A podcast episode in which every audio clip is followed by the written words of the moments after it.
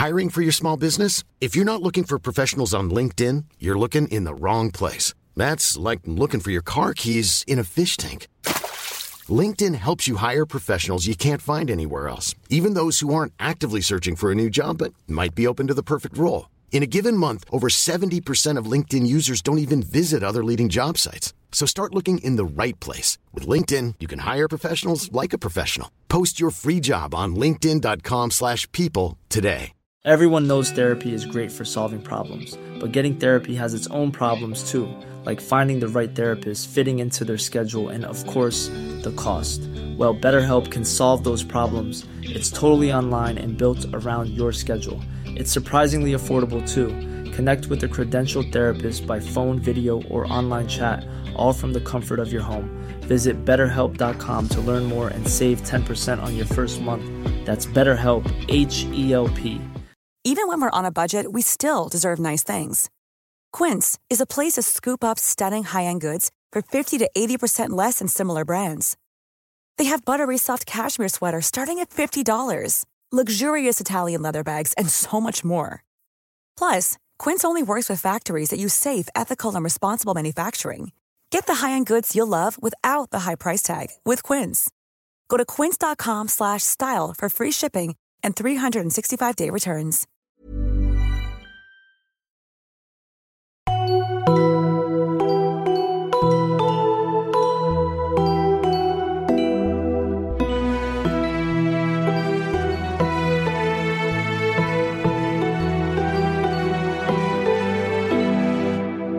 Hallo und herzlich willkommen bei einer neuen Folge von Auf ein Butterbier, eurem Harry Potter Podcast mit der etwas verschnupften und erkrankten Nadine. Hallo. Hallöchen. Hi Stefan. Und ich möchte mal eben erwähnen, Stefan ist extrem vorbildlich. Er steht während der Folge. Er hat nämlich einen höhenverstellbaren Schreibtisch und das macht mir Stress, ehrlich gesagt. Das macht mir jetzt ein bisschen Druck. Oh nein, ja, dann werde ich mich demnächst wieder hinsetzen. Ich möchte ja nicht, äh, dass du dich jetzt unwohl in meiner Gegenwart fühlst, nur weil ich stehe. Ja, nein, das ist schon in Ordnung. Du machst es ja richtig. Also falls ihr eine sitzende Tätigkeit habt, dann ist es gut, wenn ihr einen Hö höhenverstellbaren Schreibtisch habt und euch zwischendurch mal aufstellt. Das ist nämlich sehr gut für den Rücken, weil ich bin nicht nur verschnupft.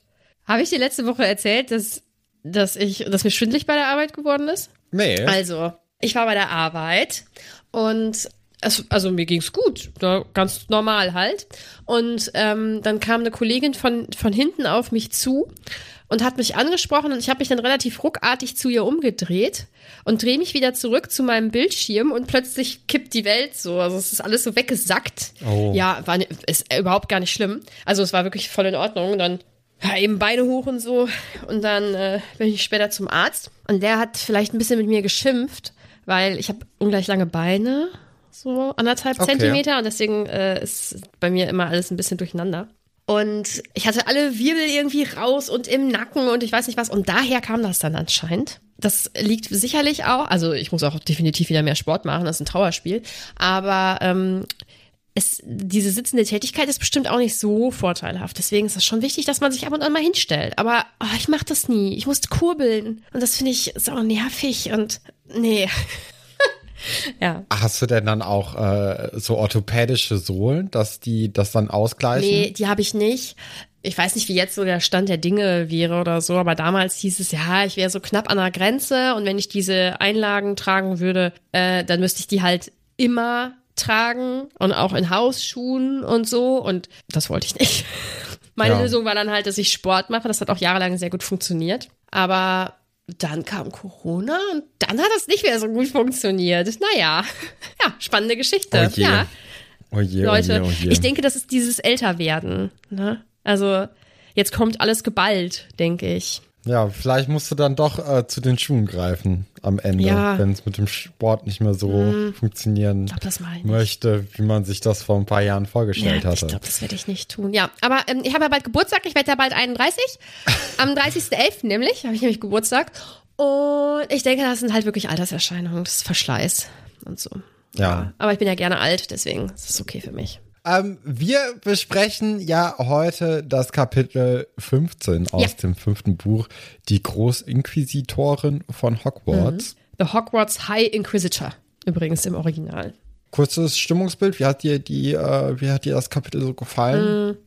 Ich glaube ganz gut. Ähm, stellenweise ganz gut. Also eine Stelle vor allem. Okay. Ansonsten ist es irgendwie ja schon wieder deprimierend. Das Ende vom Kapitel finde ich gut, aus unterschiedlichen Gründen, beziehungsweise aus einem Hauptgrund, aber da kommen wir dann später drauf zu sprechen. Ich bin gespannt, ob es dir auch aufgefallen ist. Ja. Und bei dir so? Nicht so gut, ne? Ich habe es nicht so richtig verstanden, was damit be bezweckt werden möchte. Ich glaube, da müssen wir mal dann gleich drüber reden. Mhm. Im Grunde genommen kann man jetzt eigentlich ja schon drüber reden, weil wir beginnen ja direkt mit der großen Neuigkeit. Und zwar wurde uns ja im letzten Kapitel quasi von Percy Weasley erzählt und auch gewarnt, dass es Veränderungen geben wird in Hogwarts. Und im Tagespropheten steht dann direkt auch auf der ersten Seite, hier, so sieht's aus, es gibt jetzt eine neue Reform und äh, Dolores Umbridge hat nun ein neues Amt inne, und zwar das des Großinquisitors. Und damit bekommt sie mehr Macht und soll aber auch gleichzeitig so ein bisschen darauf achten, dass der Unterricht, ja, den Standards des Ministeriums entspricht und vielleicht so ein bisschen, ja, aber guck, das ist nämlich so das, was, was ich nicht so richtig verstehe, weil eigentlich gibt es ihr doch jetzt gar nicht so viel mehr Macht, oder? Also wo, wo liegt der Sinn von, von diesem Titel? Weil sie kann jetzt in den Unterricht der anderen LehrerInnen gehen und sagen hier, das gefällt mir jetzt aber nicht so gut, wie sie das hier machen. Und dann? Dann Konsequenzen daraus ziehen. Werden dann die Leute gefeuert oder wie? Ich könnte mir vorstellen, dass das schon in ihrer Macht liegt oder okay. dass es da eben Vorgaben gibt, dass der, dass sie vielleicht auch bei anderen sagen kann, dass der Unterricht angepasst werden muss. Also sie hat ja offensichtlich bei Verteidigung gegen die dunklen Künste die Unterrichtsart stark abgeändert und ähm, ja, ich finde, ja, ja. hört sich schon so an, als könnte sie da deutlich stärker bei den anderen auch eingreifen, ja, vielleicht auch Leute feuern. Ich glaube schon, dass das recht mächtig ist. Was ich ganz spannend finde, ist, dass dass ja dieser Ausbildungserlass Nummer 22 verabschiedet wurde. Für den Fall, dass der gegenwärtige Schulleiter nicht in der Lage ist, einen Kandidaten für eine Lehrstelle vorzuweisen, gewährleistet, äh, also dieser neue Ausbildungserlass, dass das Ministerium eine geeignete Person auswählen kann. Und die Frage ist, entscheidet das Ministerium, ob die Person, die vorgeschlagen wird von der Schulleitung, geeignet ist oder geht es darum, wenn wirklich niemand vorgeschlagen werden kann? Weil hat Dumbledore einfach gar niemanden gefunden? Oder hat das Ministerium gesagt, dass ähm, diese Person halt einfach nicht geeignet ist und dann das selbstständig ja. besetzt? Ich würde sagen, dass das Ministerium eben in der Lage und in der Position ist, dass sie sagen können, ja, euer Kandidat, der gefällt mir jetzt hier überhaupt nicht, äh, der, der ist nicht geeignet, weil ansonsten hätte Dumbledore ja wirklich irgendjemanden gut installieren können. Also ich denke auch, dass das zum Beispiel mit, mit Lockhart ähnlich war. Also Lockhart war jetzt auch kein guter Lehrer, aber ich denke, das war dann einfach so das geringste Übel in dem Moment und man hat ihn dann genommen, aber macht ja sonst nicht so wirklich äh, Sinn, hier diese Stelle unbesetzt zu lassen mhm. und somit eben dem Ministerium eine Chance zu geben, jemand Neues einzustellen. Ja, Schwierig. Ja, und mir ist jetzt gerade nochmal eine Textstelle hier aufgefallen. Ähm, hm, wird die Befugnis haben, den Unterricht ihrer Kollegen zu inspizieren und sicherzustellen, dass er den Erwartungen entspricht. Das ist natürlich relativ offen gehalten. Ich glaube, das kann sehr viel bedeuten am Ende. Ja, also man muss ja auch sagen, prinzipiell ist es ja gar nicht mal so schlimm, wenn irgendwie mal drauf geachtet wird, was denn da unterrichtet wird und äh, dass dann wirklich das eingehalten werden soll, was vorher irgendwie abgesprochen ist. Also wenn man das jetzt mal loslöst von diesem ganzen, ja, Dolores Umbridge, die jetzt hier im Auftrag des Ministeriums generell auch in Hogwarts jetzt unterwegs ist, sondern wenn man es einfach wirklich nur so sieht, dass man ja, so ein bisschen kontrolliert, was denn die Lehrer da überhaupt machen, weil anscheinend braucht man ja auch nicht wirklich eine Ausbildung dazu, dass man jetzt hier äh, Lehrerin wird, sondern es geht ja eigentlich, sobald Dumbledore sagt, ja, hast du Lust auf den Job und dann jemand irgendwie sich dazu bereit erklärt. Also von daher ist das eigentlich eine ganz sinnige ja, Regelung, finde ich, wenn das prinzipiell ja. begutachtet wird. Jetzt hier hat das natürlich ein kleines Geschmäckle ja. und äh, man weiß auch, dass das jetzt nicht eine reine Sicherstellung des Lernstoffs da sein soll. Ne? Ja, was ich mich also ich sehe das auch so. Äh, grundsätzlich ist es sicherlich gut, irgendwie ein Kontrollorgan zu haben.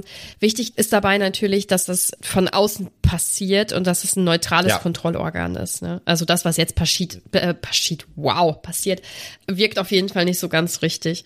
Ja, vor allem, ich, ich frage mich auch, warum äh, Umbridge das unbedingt machen muss. Warum nimmt man da nicht noch mal eine andere Person, die jetzt auch einfach regelmäßig in Hogwarts ist und dadurch kann man sich ja viel breiter aufstellen. Dadurch, dass Umbridge jetzt allein dafür verantwortlich auch gemacht wird, hat sie ja das Problem, dass ihr Standing deutlich weiter sinkt. Ist halt schwierig für sie irgendwie ähm, beliebter zu werden, jetzt wo sie auch noch die LehrerInnen kontrollieren mhm. möchte oder soll. Und außerdem ist sie auch relativ alleine jetzt, ne? Weil ich gehe mal davon aus, alle LehrerInnen, die von Dumbledore eingestellt worden sind, sind auch tendenziell eher auf Dumbledores Seite. Und bei Snape und McGonagall wissen wir das ja auch sowieso, weil die eben auch im Orden des Phoenix drin sind. Ähm, und ich denke, die anderen werden jetzt auch nicht so starke Abneigungen gegen Dumbledore hegen. Von daher wären, glaube ich, ein, zwei Leute mehr vom Ministerium in der Schule aus Sicht des Ministeriums deutlich klüger. Ich glaube, das sehe ich ähm, anders. Also erstens glaube ich nicht, dass Dumbledore, ach Dumbledore, dass Umbridge es darauf anlegt, auf irgendeine Art und Weise beliebt zu sein. Ob das jetzt beim, bei den Lehrkräften ist, bei Dumbledore oder bei den SchülerInnen. Ich glaube, das ist ihr hm. vollkommen egal. Ich glaube, dass sie sogar das ganz gut findet, wie es jetzt läuft, oder das Ministerium findet es, glaube ich, vielleicht sogar ganz gut, wie es jetzt läuft. Das ist ja eine reine Präsentation von oder Demonstration von Macht. Ja. Ähm, und dass sie als Einzelperson nicht nur durch das Ministerium als Lehrerin eingesetzt wurde, was ja schon ein krasser Eingriff anscheinend für dieses System, wie es eigentlich ist, ist, sondern dass sie auch diese Rolle der äh, Großinquisitorin noch zusätzlich bekommen hat. Das hebt sie ja extrem von den anderen ab. Ich glaube auch, dass sie speziell das machen soll, weil ähm, ich glaube schon, dass es das Fatsch beispielsweise oder diese Riege im, im Ministerium sicherlich einige AnhängerInnen hat oder das zumindest alles auch ungescholten so durchziehen kann, aktuell offensichtlich. Aber ich glaube, dass ähm, es wichtig für Fatsch war, da so eine richtige Vertrauensperson hinzuschicken. Also bei der er ganz genau weiß, okay, die zieht das durch, die ist da auch knallhart und ja. die ist zu 100 Prozent auf meiner Seite und das weiß ich. Also vielleicht gibt es auch nur sie, die eben sowohl als Lehrkraft als auch für diese Rolle eingesetzt werden kann, weil sie da sehr, nennen wir es mal, zielstrebig auch ist und auch wirklich auf seiner Seite steht. Ich habe mal ein bisschen mich schlau gemacht und zwar habe ich in meinem Bücherregal das äh, Buch Der Fürst von Niccolo Machiavelli stehen und äh, Niccolo Machiavelli, der war ein Politiker in Italien, ich glaube so um 1500 oder da bin ich mir jetzt relativ unsicher, wann er gelebt hat. Auf jeden Fall hat er diesen Fürsten eben geschrieben als Bewerbung, indem er Macht aufgestustet hat und anhand von antiken Persönlichkeiten und deren Machtergreifung und Machterhaltung ähm, so ein bisschen dargelegt hat, wie ein Fürst sich zu verhalten hat, damit eben die Macht sichergestellt wird. Und das hat er eben als Bewerbung, für, ich glaube, für die Borgias oder für die Medici eingereicht. Und da steht da nämlich, dass es auf jeden Fall wichtig ist, eben größere Anzahl an Leuten irgendwie zu haben, dass hm. man ein bisschen Unterstützung hat. Es ist auch für die Machtergreifung vor allem äh, besonders hilfreich, wenn man eine große Bluttat irgendwie vollbringt. Zum Beispiel hat nämlich Agathokles in Sizilien den ganzen Senat und das Volk einberufen und dann den Senat äh, beziehungsweise die Ratsherren ermorden lassen und dadurch hatte der natürlich dann erstmal äh, vom Volk wenig zu befürchten mhm. und äh, wenn man dann eben so eine große Bluttat vollbracht hat, kann man da auch mit ein bisschen ruhigerer Hand herrschen, dadurch, dass es eben niemand mehr so richtig gegen diese Person auflehnt, weil jeder weiß, was diese Person eben imstande ist äh, zu, zu tun, um eben die Macht zu erhalten und auch an Macht zu bekommen. Da sind dann noch so ein paar andere hilfreiche Tipps und die widersprechen alle so ein bisschen Dolores Umbridge und dem Vorgehen des Ministeriums, weil es steht hier auch ganz sicher dafür, für die Machterhaltung ist es eben wichtig, dass ein Herrscher gemocht wird. Also er muss zwar grausam sein und gefürchtet werden, in dieser Zeit zumindest, aber nicht so sehr, dass er eben wirklich verhasst wird. Und wenn er eben Leute bestraft, dann musst du es halt so gestehen, dass alle Leute das auch mitbekommen. Und das passiert ja jetzt auch nicht so richtig. Also von daher ist das irgendwie, ich finde, das setzt sich noch nicht so richtig durch, die Taktik vom Ministerium. Die ist so ein bisschen verhalten am Anfang. Und ich hätte mir jetzt irgendwie gewünscht, dass da vielleicht direkt ein großer Knall jetzt kommt und äh, Dolores dann eben die, die Macht wirklich an sich reißen kann und dann auch ein paar mehr Leute, die äh, das Ministerium eben gut findet und die genauso denkt wie das Ministerium und diese Ansichten eben teilt, dass die dann installiert werden, damit diese Macht auch erhalten bleibt. Das wäre, das wäre vielleicht ganz wichtig. Mhm. Für mich ist, glaube ich, wirklich dieses Einsetzen von ihr als Großinquisitorin schon ein Knall. Okay. Ja, einfach, ja, weil das, also, ähm, finde ich, für die anderen Lehrkräfte ja auch sehr, naja, fast schon demütigend ist, dass jemand aus den ja. eigenen Reihen die jetzt beurteilt. Und die sind teilweise schon sehr lange da, zum Beispiel so eine McGonagall, die ja sagt, dass sie 39 Jahre schon da ist. Und dann kommt halt äh, eine neue Lehrperson im Umbridge ist gerade eine Woche da und soll jetzt halt den Unterricht beurteilen, obwohl sie damit ja eigentlich auch gar nichts am Hut hat und so. Also ich glaube, dass es, also ich weiß, was du meinst. Ich glaube, dass dieses so ein bisschen hintenrum oder dieses, ja, unterschwellig ist auch nicht so ganz richtig, aber dieses, so wie sie es jetzt gerade machen, dass die jetzt so langsam anfangen, so ihre Macht so ein bisschen auszuweiten, ähm, dass das schon auch für Unruhe sicherlich sorgt, aber vielleicht eben in dem richtigen Ausmaß, nämlich nicht, dass, dass die Leute so stark misstrauisch werden oder so. Aber die sind ja von vornherein schon sehr misstrauisch ihr gegenüber und auch, okay, wir sehen natürlich jetzt hier vor allem äh, oder ausschließlich eigentlich nur die Sicht von Harry und von den Gryffindors einigermaßen noch, aber auch die hegen ja alle ein großes ähm, Misstrauen gegenüber Umbridge. Und deswegen, ja, ich weiß nicht, also ich hätte mir einfach ein bisschen mehr Punch erwünscht und ein bisschen einen größeren Knall. Und ja, mal gucken, also wenn wirklich Lehrkräfte entlassen werden sollten, äh, dann können die ja dann immer noch vom Ministerium aufgefüllt werden.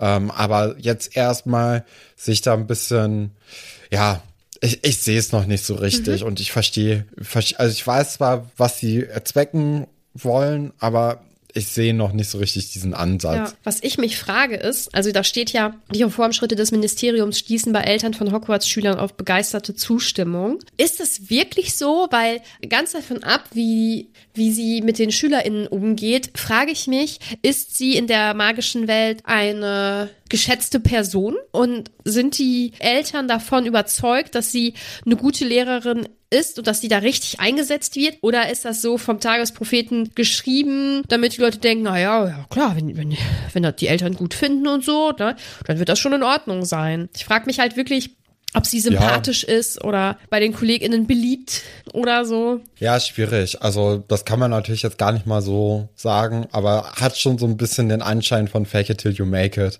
Also, äh, dass da einem jetzt irgendwie mehr so was vorgegeben wird. Und ja, also ich glaube, alle Leute, die Lucius Malfoy kennen und auch einschätzen können, die können sich auch vielleicht denken, ob das jetzt wirklich eine gute Lehrerin ist oder eher nicht. Also, aber in der Zeitung steht's ja jetzt erstmal und daran kann man ja auch nicht so richtig dran rütteln. Es wird dann ja auch äh, gesagt, dass äh, zwei Glieder des Zaubergammots sich dazu entschlossen haben, jetzt zurückzutreten, weil das eben nur ein weiterer Schritt für die Außenstelle von, äh, von Cornelius Fatsch sei und äh, sie möchten da nicht so gerne mitmachen. Es wird dann auch direkt darauf verwiesen, dass die eine anscheinend auch mit Kobold äh, oder mit Kobolden, die auch eine Revolution planen oder so, in Verbindung gebracht wird. Und deswegen wird da ja auch schon gesagt, okay, das sind jetzt eh nicht so die wichtigsten Leute und die besten Leute und es ist eigentlich ganz gut, dass die weg sind. Da frage ich mich auch, ob das, also klar, das hat natürlich einen Effekt, ne, wenn man sich so zurückzieht und auch das begründet damit, dass man mit der Linie von Fatsch nicht einverstanden ist. Aber somit überlässt man ja auch irgendwie den anderen komplett das Feld. Mhm. Ne? Also die, die einzigen beiden Gegenstimmen sind jetzt ja quasi weg oder die, die lautesten Gegenstimmen sind ja jetzt weg. Sollten sich jetzt andere aus dem Zaubergammer daran ein Beispiel nehmen, dann, also dann hat ja Fatsch gewonnen. Also Deswegen. Äh, ja, es kommt schwierig. drauf an. Wenn der Tagesprophet natürlich neutral berichten würde, wäre es was anderes. Dann hätte das sicherlich einen größeren mhm. Effekt.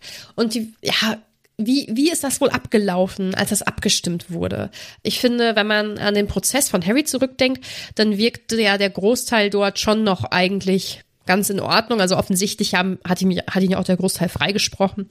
Und ähm, äh, einige waren ja auch peinlich berührt, als dann eben die Frage aufkam, was genau das hier gerade ist, dass über Vergehen ja. von einem Schüler ähm, beim Zauberergemord diskutiert wird. Ähm, ich frage mich halt, ja wirklich, wie das abgelaufen ist, ob das ob da Druck gemacht wurde von Fatsch, ob die Leute überhaupt das Gefühl hatten, sie können halt wirklich auch abstimmen oder so. Oder ähm, ja, ich viel, wer weiß, ja, ja, und ich, ich weiß bei sowas auch oft nicht, was das, was das Richtige ist. Aber vielleicht wirkte es auch aussichtslos und dann ist vielleicht dann der die Reaktion darauf eben zu sagen, gut, dann machen wir jetzt hier ähm, machen wir jetzt hier Schluss und dann geben wir auch bekannt, warum, um die Leute so ein bisschen aufzurütteln. Aber ist aber auch erstaunlich, dass der Tagesprophet dann auch die Begründung mit abdruckt. Also das hätte ich jetzt auch nicht unbedingt gedacht, weil das ist ja quasi eine Gegenstimme. Also das verstehe ich dann auch nicht so richtig. Aber nun gut. Es geht dann ja weiter äh, mit der Unterrichtsstunde. Und zwar sind sie jetzt bei Snape und dort gibt es die Mondsteinaufsätze zurück. Mhm. Und äh, Harry hat ein S bekommen. Das ist anscheinend gar nicht mal so gut. Nee. Es ist äh, schrecklich, ne? Oh, das hat mich ja auch so verwirrt, ne? Also es geht natürlich jetzt erstmal weiter im Unterricht, aber nachher werden ja alle unterschiedlichen Noten aufgezählt mhm. und äh, also das ist schon ähm, also klar für den Moment, wo man es dann liest, äh, behält man es im Kopf, aber ich glaube jetzt so einen Tag später, nachdem man es gelesen hat, alles vergessen. Also das ist ja wieder einfach ein komplett neues Schul- und Notensystem. Hui. Also ich weiß sie auswendig, aber ich habe die Bücher auch schon das ein oder andere Mal gelesen, deswegen. Okay. Draco macht sich dann darüber lustig, weil Snape erzählt eben auch, mhm. dass es einige Leute oder zumindest eine Person mindestens ja gibt, die ein S äh, geschrieben hat. Ja, ist auch so eine typische Schulszene, ne? Gerade wenn so ein Notenspiel irgendwie an die Tafel geschrieben wird und dann stehen da irgendwie eine, eine 6 oder eine 5 und es ist bisher noch nicht so oft vorgekommen, dass jemand eine 5 oder eine 6 geschrieben hat. Da gibt es dann schon die ein oder andere Person, die dann einmal laut aufgeschrien hat und gesagt hat, oh, guck oh. mal, es gibt Leute, die schlecht sind. Äh, ist natürlich echt uncool ja. und macht man nicht. Ich hatte mal einen Lehrer, äh, einen Mathe-Lehrer, das ist auch der Lehrer, wes, äh, wegen dem ich dann irgendwann sehr schlimme Prüfungsangst und Angst vor der Schule hatte. Cooler Typ, wirklich. Hat das ganz großartig alles immer gelöst. Der hat zum Beispiel auch Klassenarbeiten ausgeteilt nach Note. Ah, cool. Ja, also die Guten zuerst und die Schlechten dann ganz zum Schluss. Und natürlich saß dann jeder da und hat dann mitgezählt und wenn dann auch mal irgendjemand gesagt hat, oh, ich habe eine 3, ich habe eine 3, dann wusste man, oh ja, also pff, mit viel Glück habe ich jetzt auch noch eine 3, aber vielleicht ist es auch eine 4 oder so. Also, wie ja. kann man so sein? Ich frage mich auch, was hat er sich dabei gedacht? Also hat er sich gedacht, das ist ein gutes pädagogisches so Werkzeug? Also ich, bei uns war das immer so, dass äh, die beste, die mittlerste und eine schlechte Arbeit vom Direktor noch unterschrieben werden muss, um eben irgendwie sicher zu gehen, warum das irgendwie passiert ist und äh, wie, wie die Klassenarbeit denn so aufgebaut war. Mhm. Ich denke, das war auch, um zu gucken, ob das zu schwierig war für die, okay. für die Klasse immer. Aber das war dann nicht vor ähm, allen, oder? Das war. Nee, aber dadurch waren die dann auch manchmal vielleicht sortiert mhm. und die schlauen LehrerInnen, die haben dann eben auch mal ganz kurz den Stapel durchmischt, bevor die die abgegeben mhm. haben. Aber bei manchen LehrerInnen, da kann man ja auch dann sich schnell denken, wer dann welche Noten bekommen ja, hat. Und ich finde das so ätzend. Und bei dem Lehrer war das auf jeden Fall Schikane. Aber der fand auch SchülerInnen doof. Also der war einfach völlig ungeeignet für diesen Job. Ähm, ich glaube, über den habe ich schon ein paar Mal gesprochen, so, aber. Mir kommen Geschichten bekannt vor, ja. ja. Aber ich weiß nicht, ob es im Podcast war oder hm. so. Ja, Hermine ist dann äh, sehr, sehr, sehr neugierig, neugierig und möchte die ganze Zeit irgendwie wissen, welche Noten denn hier geschrieben worden sind. Und Harry nimmt sich dann jetzt auch einfach mal vor, sich an das Rezept zu halten und auf einmal funktioniert es auch. Also es ist auch ein bisschen, ja, also man kann verstehen, dass er normalerweise dann vielleicht nicht ganz so konzentriert ist beim Zaubertrank Braun, aber ja, das, also das ist jetzt auch keine Sternstunde in den vorherigen äh, Schulstunden dann von Harry Potter, wenn er das einzige Mal, wo er sich dann das irgendwie vornimmt, dann direkt einen guten Trank braut. Also so schwierig ist es dann ja anscheinend nicht. Es, ich glaube, es ist wirklich eine Konzentrationssache. Und auch, dass das Backen eigentlich ein ziemlich guter Vergleich ist zu diesem Zaubertrankbrauen, weil ich glaube, da muss man sich einfach wirklich ans Rezept halten und dann ist das auch in ja, Ordnung. weil Zaubertränke ist die Backen. Haben wir gelernt. Ja. Ja, könnte ich mir auch gut vorstellen, so eine Zauber, äh, so, äh, quasi so eine Fernsehsendung. Äh, gibt natürlich jetzt keine Fernsehsendung im äh, magischen Raum, aber dann sowas wie das große Backen, wo dann irgendwie äh, Amateure dann so, ein, so einen ganz, ganz schwierigen Zaubertrank irgendwie brauen müssen. Das wird dann im Radio, war Radio, Radio haben die, die, ne? ja. Da wird, ja. Oder im Kamin wird's übertragen. Ja. Hört sich gut an. Wäre ja, was. Ich, oh, ich habe mir jetzt auch letztens gedacht, in Hogwarts ist ja alles sehr mittelalterlich, ne? Aber wenn die Kinder ja in den Sommerferien bei ihren Eltern wieder sind und manche haben ja auch noch Muggelgeschwister zum Beispiel, die haben ja eine ganz andere Sozialisation und die sind ja auch viel fortschrittlicher in anderen Bereichen oder zumindest anders, ne? Und ich, also, warum kommt es eigentlich nicht vor, dass dann irgendwann vielleicht nach den Sommerferien so ein Kind mit einer Eastpack-Schultasche zum Beispiel zurück in Hogwarts kommt und alle sind so, wow, was hast du denn da? Und dann gibt es auf einmal so einen Trend, weil so, so Trends, die, die gibt's ja hier gar nicht, ne? Also, aber also eigentlich stelle ich mir das recht lustig vor, wenn, äh, wenn dann so, so, so, ja, so Muckeltrends da irgendwie Einzug erhalten und die LehrerInnen dann vielleicht auch dann total äh, ja, erstaunt darüber sind, dass dann jetzt hier Aufklebetattoos überall sind oder dass jetzt die, die Kinder Kappen anhaben. Also es wäre natürlich ein totaler Stilbruch und gerade in einem Film sähe das, glaube ich, sehr, sehr lustig aus, wenn dieses alte Schloss dann zwischen, zwischen so Umhängen und äh, Kappen und so irgendwie total diese gemütliche Stimmung irgendwie verliert. Ja, aber ich, ich also das Comedy. Ja, ich weiß nicht. Vielleicht dürfen sie es nicht. Vielleicht müssen sie Schulsachen mitnehmen aus der Winkelgasse. Aber ja, Lust, bunter wäre es natürlich, wenn es nicht so wäre. Ja. Tja, Es gab ja jetzt auch irgendwie neue Gerüchte, dass jetzt vielleicht bald wieder äh, neue Harry Potter-Filme Ja. irgendwie verfilmt werden sollen. Ich fände viel interessanter, wenn man das Leben der Dursleys verfilmen würde. Weißt du, du siehst dann, wie sie ihr normales Leben irgendwie führen und dann geht's dann schon langsam in Richtung Sommer.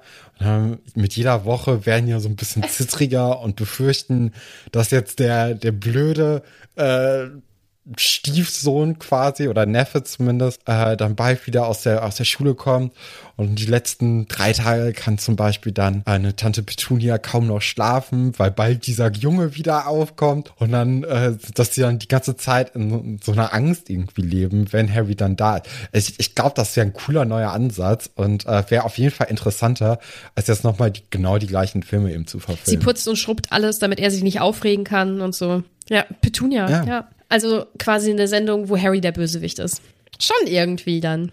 Ja, weil also aus Sicht der, der Dursleys ist er es ja, ne? Wäre vielleicht auch ein bisschen, bisschen schlecht, wenn Harry einfach nur der Böse ist, weil er eben Magier ist und die es nicht verstehen. Ich glaube, das wird dann ja auch schlussendlich so ein bisschen äh, negativ auf die Dursleys hoffentlich wieder zurückfallen. Äh, aber auf jeden Fall wäre das ein cooler neuer Ansatz und besser als jetzt nochmal Harry Potter 1, 2, 3, 4, 5, 6, 7 wird eh nicht passieren. Also Dafür. Nee.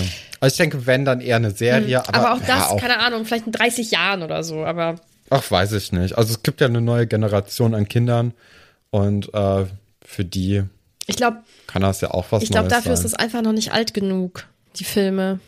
Er ist schon 20 Jahre alt. Der erste. Der letzte, Aber du fängst ja nicht mit dem letzten nein, an. aber ich glaube, aber die Reihe an sich, die ist ja irgendwie, die gehört so zusammen. Ich glaube, das, das dauert bestimmt noch 20 Jahre, glaube ich wohl. Wir werden sehen. Wir werden sehen. Wer mich ein bisschen nervt, ist Hermine, weil ich fand es immer nervig, wenn jemand nach Noten gefragt hat. Also entweder erzählt man das von sich aus oder halt nicht. Oder ja. gar nicht. Ah, das finde ich ein bisschen anstrengend. Aber, aber Ja. ich glaube, das wurde jetzt auch, Kann ich. Kann das wurde jetzt auch verstehen. einfach nur genutzt, um das Notensystem halt einmal eben aufzuführen oder einzuführen.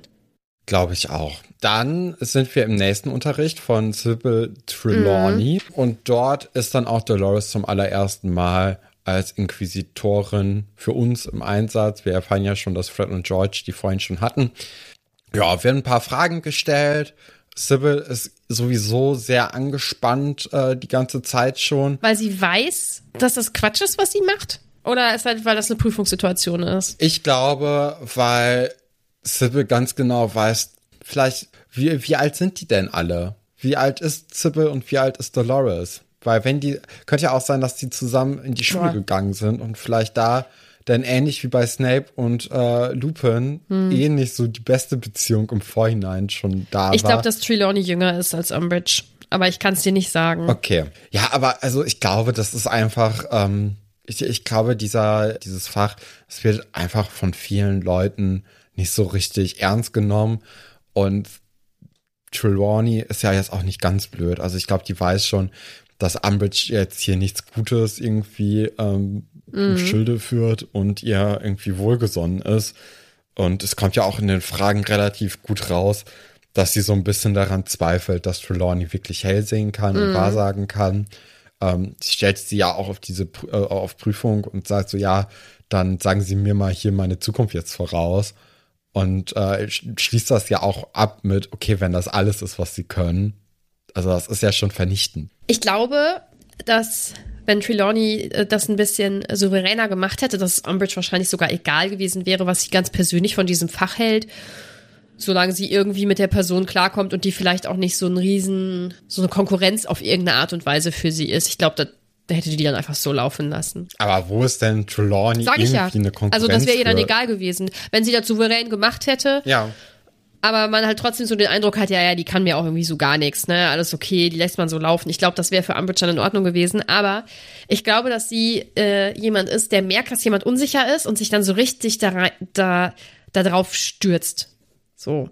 Also, ich glaube, das findet die auch schon gut, weil das ist auch wieder Macht. Furchtbar Ja. unangenehm.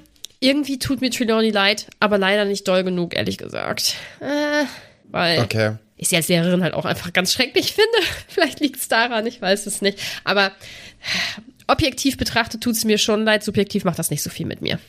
Kann Hm. man auch verstehen. Ja, also sie sagt ja dann im Ende äh, hervor, dass Umbridge eben in großer Gefahr sei. Ja, also das ist natürlich jetzt auch ziemlich nichts aussagen. Ne? Also das wann? Also das ist ja auch, also diese zeitliche Komponente, so irgendwann wird Umbridge wahrscheinlich noch mal in großer Gefahr sein. Also von daher, ich glaube, das war auch mehr so ein letzter Strohhalm. Also weil sie, sie sagt ja, ey, das kann man nicht so beeinflussen. Ich kann jetzt nicht auf Knopfdruck dir sagen, was du, was dir passieren wird. Und da ist ja dann schon wieder so eine wertende Haltung von Umbridge, die da an den Tag gelegt wird. Und dann hat halt äh, Trelawney so ein, äh, ja, so, ein Panikmoment und sagt dann eben sowas relativ Egales eigentlich. Also ich glaube, das ist in diesem Moment dann doch auch einmal gelogen. Normalerweise immer gute Vorhersagen, aber dieses Mal. Ja, ich glaube, vielleicht hat, war das ein verzweifelter Versuch, dass sie Umbridge einschüchtern wollte oder so oder sich irgendwie groß machen wollte dadurch oder Respekt bekommen wollte oder so. sein, ja. Hat jetzt nicht so gut funktioniert. Ähm, merkt sie ja auch, sie ist dann ja außer sich und ähm, ja, ist dann auch schnippisch und sagt Harry ständig wieder seinen Tod äh, voraus. Ja. Voraussagen? Oh Gott, ich weiß nicht, was das richtige Wort ist.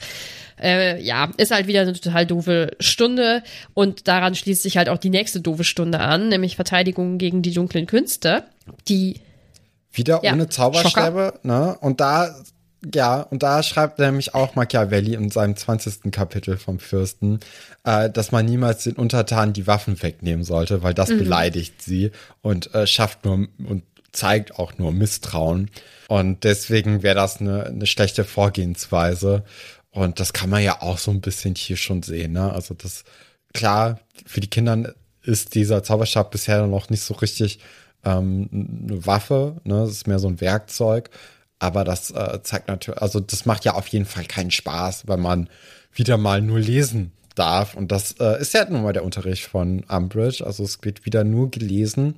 Äh, diesmal hat äh, Hermine wieder eine knifflige Idee und meldet sich, weil sie das Buch schon gelesen hat. Aber auch Umbridge ist jetzt vorbereitet und geht dieses Mal auch zu ihr hin. Ist natürlich ein schlauer Move von ihr. Ja, aber Hermine reagiert natürlich auch super schlau und antwortet einfach in normaler Lautstärke und sagt dann eben, dass sie das Kapitel schon gelesen hat und Umbridge sagt dann, sie soll noch mit dem Kapitel 3 dann weitermachen und dann sagt Hermine, ich habe das ganze Buch halt schon gelesen. Umbridge möchte ihr dann eine Falle stellen und äh, fragt dann nach einer Theorie, die Hermine natürlich auswendig kann, weil das ist halt Hermine, fotografisches Gedächtnis oder so. Hermine möchte dann im Prinzip das, was Umbridge nachgefragt hat, so ein bisschen ausdiskutieren, beziehungsweise sagt, sie hätte halt eine andere mhm. Ansicht und ähm, es geht dann eben darum, dass Verteidig also dass Verteidigung eben wichtig wäre, also dass man sich verteidigen kann und so. Aber Umbridge geht da halt auch eigentlich gar nicht drauf ein, sondern sagt, ähm, das ist jetzt, das Thema ist jetzt durch, hier wird auch nicht diskutiert. Ich finde es übrigens ganz lustig, dass, ähm, dass Umbridge ja anscheinend immer dieses Räuspern hat. Ne? Ja. Das ist ja schon ein Stilmittel, das eigentlich ab ihrem ersten Moment eingeführt wurde. Und in den letzten drei, vier Wochen ist ja Nadine äh, schon andauernd ein bisschen oh kränklich Mann, gewesen. Ja. Und räuspert sich auch andauernd. Und äh, das habe ich jetzt immer weggeschnitten bisher. Lass es drin. Aber mittlerweile finde ich es ziemlich lustig, dass das jetzt auch im fünften mhm. Buch war. Davor war das ja bisher noch nicht so der Fall bei dir, dass du so, so lange auch krank warst dass da jetzt irgendwie dieses Räuspern auch die ganze Zeit da ist, das äh, finde ich schon interessant und auch ziemlich belustigend. Zumindest für mich im Schnitt. Weißt du, woher mein Husten kam? Weil alles ausgerenkt war, Rippen. Also wirklich alles, alles. Und dann drückt das so auf meinen, auf meinen Brustkorb. Ja. Und ach, endlich bin ich wieder frei und jetzt muss ich nicht mehr Jetzt habe ich nicht mehr diesen Reizhusten, jetzt habe ich halt wieder so Erkältungshusten. Richtig schön. Dann geh doch mal irgendwie zum Orthopäden und hol dir Schuheinlagen. Nein, also ich, glaub, ich werde Sport machen. Vielleicht beide. Ich laufe immer so viel barfuß und so. Das würde nicht funktionieren, weil das geht nicht. Und das kann, ich kann nicht nicht barfuß laufen. Ja. Nee. Dann mach Sport, du. Ja, aber ich, wenn ich wieder gesund bin. Weil vorher, Leute, merkt euch das, macht keinen Sport, wenn ihr erkältet seid, weil dann kriegt ihr im schlimmsten Fall eine Herzmuskelentzündung. Das ist einfach nicht geil. Ich finde aber auch generell ziemlich interessant, wie in diesem Buch äh, total viel auf so, äh, so Stilmittel nochmal gesetzt wird, weil es werden auch andauernd äh, Sprichwörter aus diesem magischen Kontext irgendwie verwendet. Das war davor, glaube ich, nicht so der Fall. Also in den äh, Büchern eins bis vier hatte ich das Gefühl jetzt nicht. Aber im fünften Buch wird andauernd irgendwelche Sprichwörter, die man auch so aus dem Englischen oder Deutschen kennt, ein bisschen abgewandelt, dass es sich mit so mit magischen Begriffen dann irgendwie aufgepäppelt. Äh, das finde ich auch immer sehr interessant und auch natürlich eine schöne Ergänzung für diese magische Welt. Ist mir natürlich auch aufgefallen, klar. Im Unterricht geht es dann ja so weiter, dass äh, Umbridge halt zwar sanft spricht, aber schon irgendwie ein bisschen blöd ist und die anderen LehrerInnen äh, kritisiert und sagt, dass halt eigentlich nur Professor Cribble ähm, den Unterricht gut gemeistert hat und dann kann Harry es nicht mehr in sich drin behalten. Ich oh. kann das verstehen. Ich bin auch so. Nee. Doch. Ich nee. kann das also, verstehen. Das ist Unrecht, was da passiert. Das ja. ist Quatsch. Und ich kann ihn verstehen und dann muss man was sagen. Ich weiß, dass es nichts bringt, aber das ist dann diese Wut, die dann so hochkocht und alles wird warm, das kriecht den Hals hoch und du versuchst es drin zu behalten, aber es geht nicht. Und ich verstehe ihn leider. Also zum Glück als Erwachsene habe ich das nicht mehr so, auch nicht mit der Wut. Aber als Jugendliche, boah, das hätte ich auch nicht, ich hätte es genauso gemacht. so, jetzt darfst du.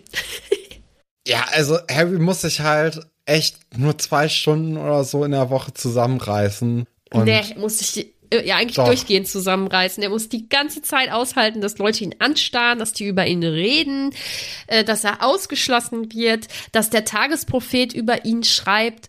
Äh, dann muss Aber er diese da Lehrerin kann er sich auch überall immer aufregen. Ne? Nur bei Umbridge sollte er sich eben Aber nicht aufregen. Auch, bei, auch da kann er sich nicht aufregen. Stell dir mal vor, der würde äh, in der großen Halle ausrasten. Da wäre er ja schon wieder der Verrückte. Dem kann man nicht glauben. Und ich, nee, das ist ja nicht nur, dass sie irgendwie, dass sie dass sie sagt, keine Ahnung, ich finde Schneeeulen doof. So, dann, dann sollte man sich ähm, zurücknehmen. Und äh, natürlich sollte er sich in dieser Situation auch zurücknehmen, aber ich kann das so verstehen, das ist dieses Thema, Voldemort ja, ist klar. zurück. Und sie sagt, nö, das ist aber nie passiert. So ein Quatsch, Quirrell, das war ein super Lehrer. Und da, nee, also ich, ich glaube, dass das vor allem für einen 15-Jährigen einfach gar nicht machbar ist, da nichts zu sagen. Ich glaube, das ist, also, ach, kommt drauf an, keine Ahnung. Vielleicht hätte sich Neville zurückgehalten, vielleicht auch ein Ernie Macmillan oder ich weiß nicht was, aber ja. Nicht, dass Aber das nicht richtig unser ist. Harry. Nee, der nicht der unser kocht Harry. ja Und ich auch generell nicht. ziemlich heiß. Und, Ich hätte es auch nicht, ich hätte es auch nicht gekonnt. Vielleicht macht mich das zu einem merkwürdigen oder schlechten Menschen. Ich weiß es nicht, aber ich kann es Ach verstehen. Quatsch. Ach Quatsch. Aber man muss ja nicht direkt sagen, dass jemand schlecht ist, nur Nein, aber weil er irgendwie anders reagiert als andere. Oder so. Ja, aber also das ist halt wieder so ein, er weiß ja eigentlich, was auf ihn zukommen wird und dass er, dass Umbridge versucht, ihn irgendwie aus der Deckung zu holen. Da, also ich finde, da, da könnte er sich eigentlich auch zusammenreißen. Ich glaube, das könnte man, wenn er möchte, hinbekommen. So wie er auch bei Snape irgendwie diesen Zaubertrank dann auf einmal hinbekommen hat, auf, als er es versucht ist- hat. Das ist ja was ganz anderes mit dem Zaubertrank. Das da, da geht's ja an seine Geschichte, an ihn als Person und äh, an die Zukunft der magischen Welt. Also ich glaube, dass ich glaube, dass ich das verurteilen würde, wenn ähm, das als Erwachsener so wäre. Also dann auch würde ich immer noch denken, ah, ich kann es halt irgendwie nachvollziehen, aber ich glaube nicht mit 15, mit dem allen, was da passiert ist und so vom Typ, wie er halt ist. Ich glaube, das kann ich nicht verurteilen. Nee, ich find's nachvollziehbar, leider. Am nächsten Tag äh, wird er am Morgen von Angelina zusammengeschissen Ja. beim Frühstück. Als McGonagall dann eben dazukommt, äh, erfährt sie, dass Harry eben wieder mal bei Umbridge irgendwie stunk gemacht hat und deswegen wieder mal nachsitzen muss. Und da gibt es dann nochmal Abzug der Punkte, um Harry nochmal zu bestrafen und ihm nochmal ja näher zu bringen, dass er sich wirklich eben zusammenreißen muss und dass es nicht hier kein Spaß mehr eben ist mit Umbridge und dass das ja alles relativ äh, gefährlich ist. Gleichzeitig sagt sie aber auch, dass Angelina sich zusammenreißen soll, denn äh, wenn die jetzt hier noch mal irgendwie inmitten der äh, anderen Person so ausrasten sollte, dann ist sie auch ganz, ganz schnell nicht mehr Quidditch-Kapitänin und jemand anderes wird das irgendwie an sich nehmen, Ja. die Rolle. Finde ich richtig. Ja, genau. Also McGonagall bisschen sauer auf Harry oder genervt oder macht sich Sorgen, ich weiß es nicht. Diesen Punkteabzug verstehe ich nicht. Er hat ja, Ja, schon. doch. Aber warum? Er hat doch schon, er hat Punkte abgezogen bekommen von Umbridge und er muss zum Nachsitzen. Warum muss sie dafür nochmal Punkte abziehen? Das, das, wofür sie Punkte abzieht, ist ja, ich sag mal, was Privates, weil sie ihm als Mitglied des Ordens gesagt hat, du musst dich zurücknehmen hier, ist ganz gefährlich mit dem Ministerium. Ich verstehe nicht, warum es dafür Punkteabzug gibt. Das ergibt für mich keinen Sinn. Finde ich, ist einer der wenigen Momente, wo ich nicht mit McGonagall d'accord bin. Also, das, das, Nun was ist das denn für eine Konsequenz? Ja, äh, alle sind unfair zu dir, du bist sauer, äh, weil alle unfair zu dir sind und weil Lügen erzählt werden. Fünf Punkte Abzug, weil du deine Gefühle nicht unter Kontrolle hattest. Das finde ich nicht richtig. Irgendwie, nee. Das, also wirklich, ich glaube, dieses Kapitel ist wieder so ein, äh, so ein Kapitel, wo wir einfach ähm, zwei Fronten bilden. Das Gute ist, die Leute werden auf deiner Seite sein, nicht auf meiner. Zu 100 Prozent. Werden wir dann ja Das sehen. ist so, weil ich, ich bin mit meiner Harry-Meinung hier auf jeden Fall allein. Nicht ganz alleine, aber sehr alleine. so, aber jetzt kannst du, ja? Wir sind dann auch im Unterricht von McGonagall und äh, dort ist dann eben auch Umbridge äh, anwesend. Und sie versucht dann auch, ähnlich wie bei Trelawney, erstmal sie zu verunsichern und auch aus dem Konzept zu bringen. Aber ja, McGonagall hat da irgendwie nicht so richtig Lust drauf und sagt so auch, ey, wenn du mich jetzt hier die ganze Zeit unterbrichst, so wie wirst du denn mich hier überhaupt bewerten? Also äh, sei mal hier leise und äh, wir versuchen jetzt weiterhin irgendwie Mäuse äh, verschwinden zu lassen, die ja ein bisschen komplexer sind, weil sie auch Säugetiere sind. Also ich bin echt gespannt, wann man dann wirklich hier auch. Ist das vielleicht so die Herleitung zum Apparieren? Dass man sich verschwinden lässt, quasi. Beim Apparieren lässt man sich ja nicht kommen. Naja, die Mäuse werden auch nicht tot sein jetzt. Also die Ja, werden aber ja wo- auch wo irgendwo hinkommen. hin? Ja, weiß ich nicht. Und kommen die wieder irgendwann? Oder sind die jetzt für immer weg? Wird es für immer jetzt nur noch diesen Vielleicht. Ringelschwanz geben, der sich bewegt? Keine Ahnung. Aber also ich, ich denke, dass das auf jeden Fall noch nicht hier ausgegessen ist. Also ich, ich könnte mir gut vorstellen, dass das so ein bisschen die, die Hinleitung zum Apparieren ist. Wobei Mhm. das natürlich jetzt auch in Verwandlung nicht wirklich der, der passende äh, Rahmen ist. Vielleicht, ja, mal gucken. Aber- Mhm. mal gucken, wie es sich hier weiterentwickelt. Ich finde es ganz gut, dass die Umbridge so abkanzelt. So. Also macht das halt auch so gut, dass Umbridge da auch eigentlich gar nicht viel drauf erwidern kann und deswegen halt nur wütend rumkritzelt. Aber ich glaube, dass es an der Art, wie McGonagall unterrichtet, sicherlich wenig zu kritisieren gibt. Ich meine, es gibt immer überall irgendwas zu kritisieren, aber ich glaube nicht, dass sie da großartig irgendwas finden wird. Und McGonagall, finde ich, ich mochte solche Lehrkräfte immer sehr gerne, die wohl streng waren, aber immer respektvoll äh, mit ihren SchülerInnen umgegangen sind. Irgendwann bei den berufsbildenden Schulen fand ich das sehr spannend, dass das war jetzt nur bei mir, da, da ging es dann am Ende um acht Lehrkräfte, sag ich mal dass äh, die, die einen äh, automatisch gesiezt haben, dass die in der Regel einen mehr auf Augenhöhe behandelt haben, als die, die einen geduzt haben. Und natürlich, man ist dann da irgendwie, weiß ich nicht, 16, nee, 60 war älter. Weiß ich nicht, 17 bis, meine Ausbildung hatte ich abgeschlossen mit 21 oder 22. In so der Zeit war ich dann auf unseren berufsbildenden Schulen. Und natürlich ist man noch relativ jung, aber ich fand das, das hat schon einfach Respekt gezeigt, dass die einen gesiezt haben. Ich fand das fand das ganz gut. Mich hat das immer geärgert, wenn es dann am Anfang hieß, ähm, ist es in Ordnung, wenn ich euch duze? Und alle immer gesagt haben, ja! Und ich habe gedacht, oh nein, Leute, warum? Naja. Ja, aber so wirkt sie. Die hätte einen in der berufsbildenden Schule auch gesiezt mit 16. Davon gehe ich auch aus. Wir erfahren dann auch, dass McGonagall schon seit 39 Jahren äh, in Hogwarts mhm. ist. Also das ist ja, ist eine Hausnummer auf jeden Fall. Also ich denke mal, dass sie dann auch Umbridge auf jeden Fall erlebt hat als Schülerin. Wahrscheinlich, da habe ich nie drüber nachgedacht, aber. Also Dumbledore muss auf jeden Fall ja Umbridge erlebt haben als Schülerin, weil der hat ja äh, Tom Riddle auch ja. schon als Schüler erlebt.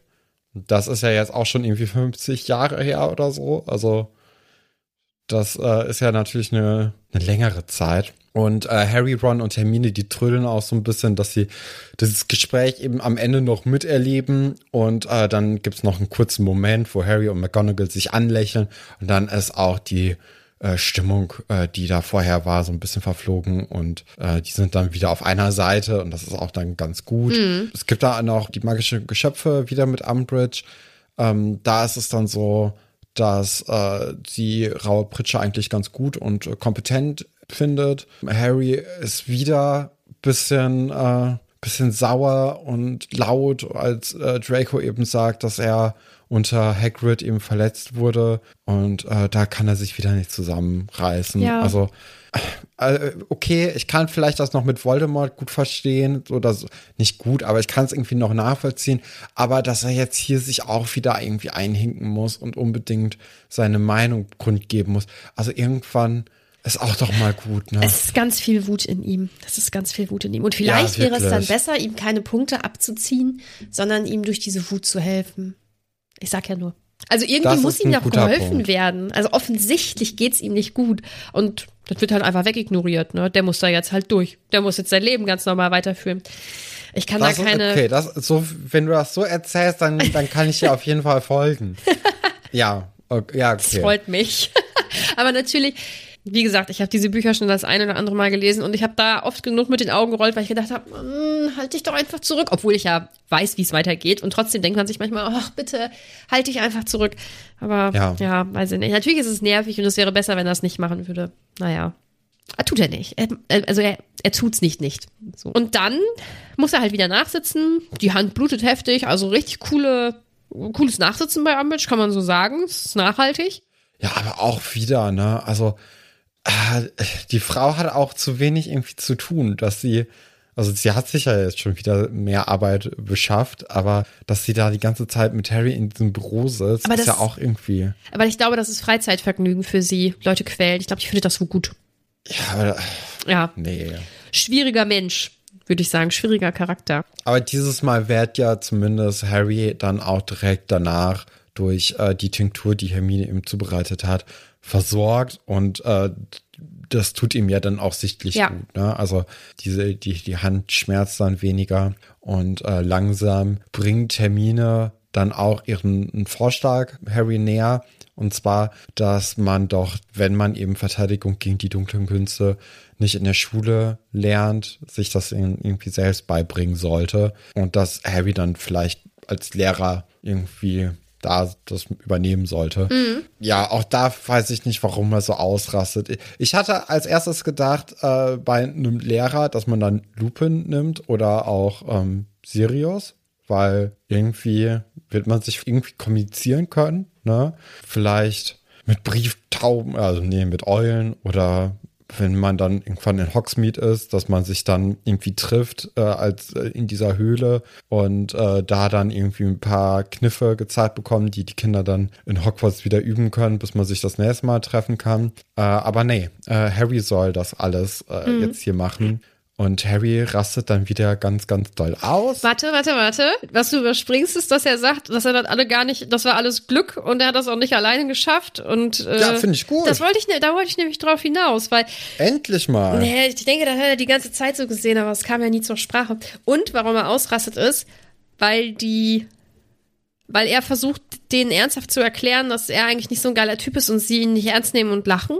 Also ich finde es schwierig, wenn man merkt, dass jemand gerade nicht, wenn jemand gerade sehr emotional wird und man dann so so lacht. Also ich weiß es, ich weiß, warum sie das machen.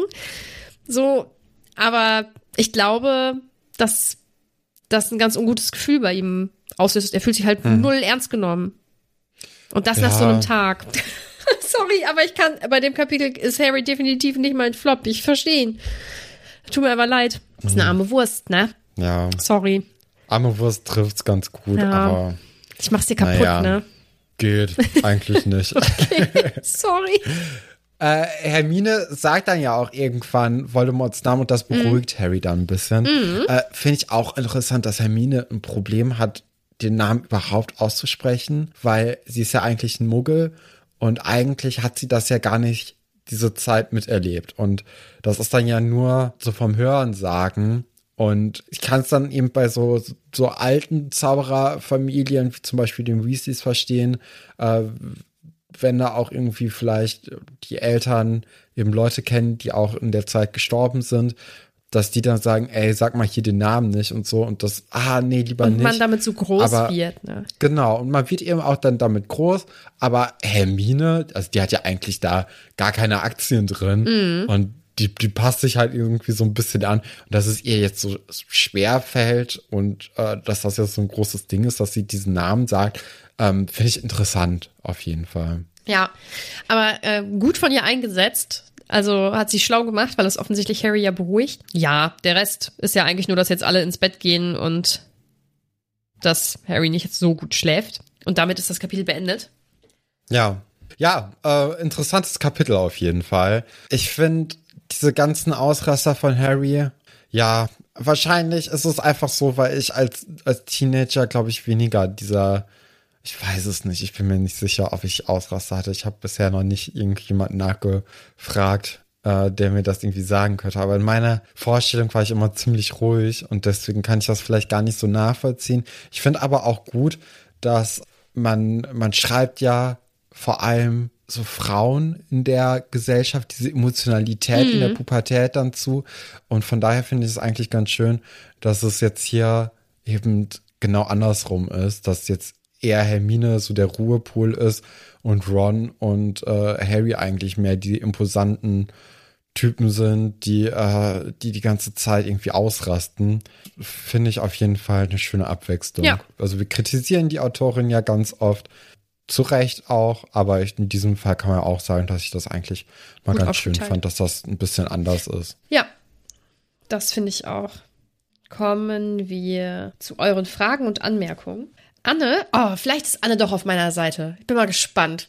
Anne schreibt, Harrys Spruch über Quirrell ist der beste der ganzen Reihe. Ich finde ich auch relativ, also ich finde also an sich sollte er es natürlich nicht sagen, aber ich finde es irgendwie ein bisschen schlagfertig. Doch, den Moment fand ich auch ganz gut mhm. eigentlich. So. Also auch dieses, oh, überlegen wir mal. Mhm. Hm. Also das ist schon, Witzig. hat schon einen gewissen Witz, ja. so ist ja nicht. Aber in der Situation, finde ich, ist man ja so drin in, in der Geschichte und sagt so, ach nein, bitte machst du jetzt einfach nicht. Ja. Und ja, dann macht er so, pff, Ja, ich verstehe ja. das auch, ja. Also ich glaube, das ist es eher. Es ist jetzt, äh, ich sehe das ja eher als, also in dem Moment sehe ich es wirklich mal in der Geschichte. Normalerweise bin ich ja dann immer so ein bisschen außerhalb von der Geschichte. Mhm. Und äh, ich glaube, du siehst es dieses Mal eher außerhalb der Geschichte und versuchst dich in Harry rein zu versetzen. Und in dem Moment bin ich mir so die außenstehende Person innerhalb der Geschichte, die sagt, ach nein, du weißt doch, dass es jetzt irgendwie eine blöde Idee ist, auszurasten. Tu es doch einfach bitte nicht. Mhm. Vielleicht ist das der Grund, warum wir aneinander vorbei geredet haben. Kann sein. Aber es wäre auch in Ordnung, wenn wir das einfach beide unterschiedlich sehen würden. Ja, natürlich. Aber ähm, ich glaube, das sind einfach unterschiedliche Sichtweisen Ja. jetzt hier. Wie meistens. Äh, auf das gleiche Problem. Ja, Ja, ja. wie bei Top und Flop ist so ein super Beispiel eigentlich. Top und Flop beurteilen wir oft einfach unterschiedlich. Ja. Ähm, Anne schreibt außerdem, und in dieser Szene mit McGonagall denke ich immer, so muss die perfekte Lehrkraft sein, bin selbst eine. Es gibt jetzt viele unterschiedliche äh, Momente mit McGonagall, ne? Ich vermute, dass sie die Unterrichtsszene meint, denke ich mal. Pagru möchte wissen, was hält Stefan von der Idee, die Verteidigungszauber selbst zu erlernen? Ja, ist auf jeden Fall eine sinnige Sache, ne? Also kann man, kann man gut machen und äh, wird ja auch den eigentlich nur nutzen. Also, was soll passieren? Das Im schlimmsten Fall lernen die nicht so viel und im besten Fall können sie sich gegen Angriffe dann verteidigen. Ich finde es erstaunlich, dass sie das so wieso nicht so richtig im, äh, in den Ferien gemacht haben. Dass sie ja die ganze Zeit eher das Haus gesäubert Die haben. dürfen ja nicht zaubern. Ja, aber komm, also in diesem, in diesem äh, Haus wird ja die ganze Zeit von allen möglichen Leuten gezaubert. Da fällt es ja nicht auf, wenn die Kinder auch zaubern. Ich glaube, es wäre besser, wenn man sich nichts zu Schulden kommen lässt, einfach um sicher zu gehen, weil die ja sowieso gerade so auf dem Kika alle sind. Ne? aber das Haus ist doch auch, auch total weg vom Radar. Dennoch, ich glaube, ich würde es auch nicht riskieren. äh, die Kinder zaubern doch auch die ganze Zeit. Nein. Also Fred und George. Fred und George sind ja auch 17. Und dann darf man in den Ferien zaubern. Wenn du noch nicht 17 bist, darfst du das nicht. Ich glaube, ich würde es auch nicht machen. Und wo, die hätten ja auch nicht wissen können, was auf sie zukommt. Ne? Ja, aber also ich, ich hätte mir jetzt vorgestellt, dass so ein Lupin oder so ein Sirius dann doch Bock hätten, irgendwie den Die Kinder fertig zu machen. ja. ja, ich glaube, ich glaube, dass die sich einfach da ans Gesetz halten wollen, wahrscheinlich. Und dann haben Lara und Jolissi ähm, einen ähnlichen Gedanken, würde ich meinen. Lara schreibt nämlich, das Wort Großinquisitoren habe ich als Kind aus Gewohnheit überlesen, weil ich es nie verstanden habe. Und Jolissi möchte wissen, hat Nadine sich als Kind etwas unter Großinquisitoren vorstellen können? Und ich habe es genauso gemacht wie Lara. Ich habe das halt einfach überlesen. Also auch als es angekündigt wurde, dann damals, ich weiß nicht, was das ist. Am Ende kriegt man ja mit, also offensichtlich kann sie ja in diese Unterrichtsstunden gehen und so. Dann hatte ich eine Vorstellung davon, was, ähm, was sie in Hogwarts damit machen kann. Aber das Wort an sich habe ich auch überlesen. Das gab es einfach in meinem Kopf nicht. Ja. Frau Fine fragt, macht Umbridge euch jetzt aggressiv? Nö. Nicht mehr als vorher. Ich fand's, also in, ich fand sie schon mal schlimmer in einem Kapitel. Also sie ist halt insgesamt schlimmer, aber es war jetzt keine Steigerung. Finde ich. Oder?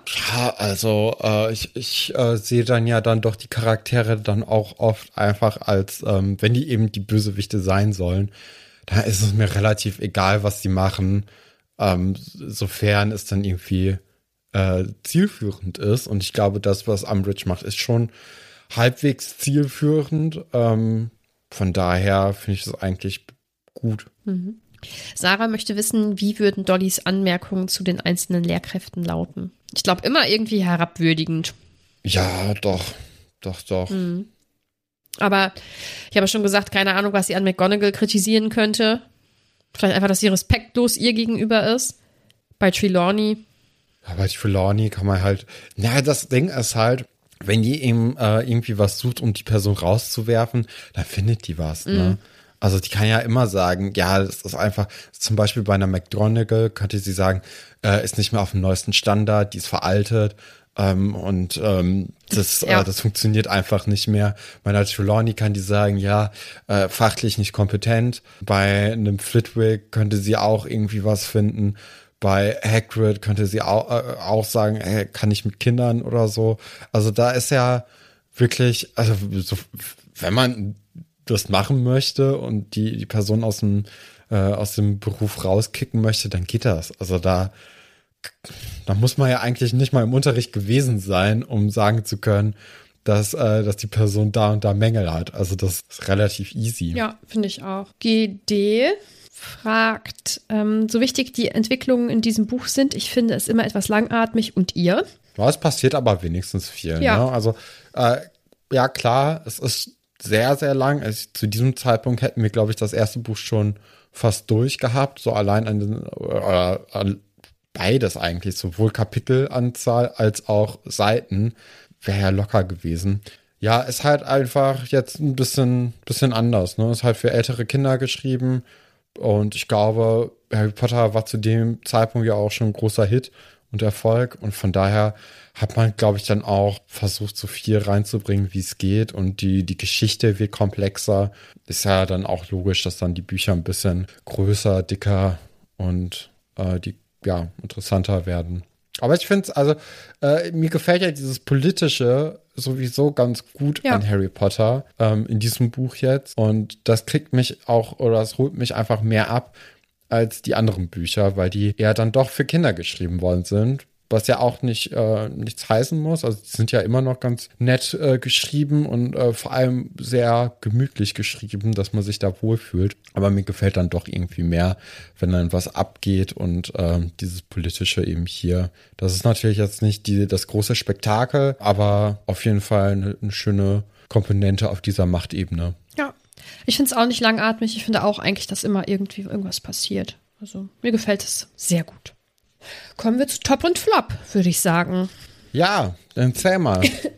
mein Top ist McGonagall, ich ja. sie richtig gut finde. Ich glaube, das brauche ich gar nicht groß ausführen. Und mein Flop ist Umbridge, weil sie ist, wie sie ist.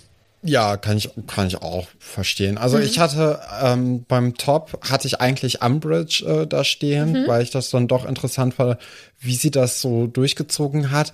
Ich muss aber auch sagen, dass es mich ein bisschen, also nachdem ich mir dann äh, mein, mein Buch zu Rate gezogen habe und ein bisschen geguckt habe, äh, was denn Machiavelli geschrieben hat, muss ich auch sagen, ah, weiß jetzt nicht, ob das dann der richtige äh, Move ist, den Umbridge hier macht und mhm. auch das Ministerium. Und deswegen würde ich dann jetzt doch zu McGonagall auch mhm. rüberschwenken und sagen, okay, dann ist es eben die gute Minerva. Mhm. Und als Flop habe ich dann Harry ich glaube, das, das äh, ist dann auch gut rausgekommen. Warum? Ja. Weil, also äh, gerade auch diese zweite Sache dann mit, äh, mit Draco, da muss er sich einfach echt kurz mal irgendwie zusammenreißen. Mhm. Aber du hast natürlich auch recht, der, der muss sich eigentlich die ganze Zeit zusammenreißen, weil ganz, ganz äh, viele Momente eben in seinem Leben momentan aufploppen, äh, mit denen er nicht so ganz übereinstimmt. Und deswegen, ja. naja. Aber ich verstehe deine Sicht trotzdem. Also nicht, dass das falsch rüberkommt. Und dann reden wir ja eigentlich nur noch über das nächste Kapitel, das heißt im ja. Eberkopf. Ja, das ist doch äh, dieser, dieser Pub äh, im drei, nicht im Dreibesen, in, in Hogsmeade, mhm. wo Hagrid dann auch ähm, Quirrell getroffen hat und äh, den, das Drachenei bekommen mhm. hat. Aber vielleicht wird sich da jetzt ein, einer reingezwiebelt ähm, von den, also die, die drei die Kinder gehen dahin und haben dann eben in Hogsmeade eine gute Zeit, vielleicht. Hm. Ich ähm, bin gespannt. Das alles erfahren wir nächste Woche. Ihr kennt das ja. Folgt uns gerne überall, wo man uns folgen kann. Kommt gerne auf unseren Discord. Wenn ihr wollt, könnt ihr uns auf Steady unterstützen. Und ansonsten würde ich sagen, hören wir uns nächste Woche. Tschüss. Bleibt bottrig.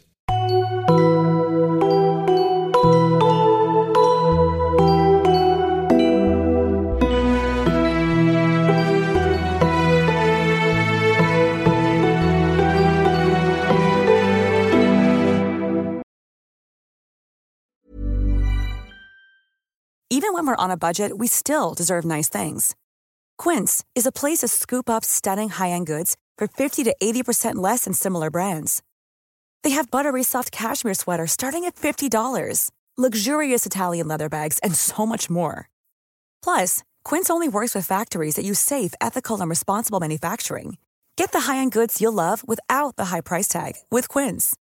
Go to quince.com/style for free shipping and 365-day returns.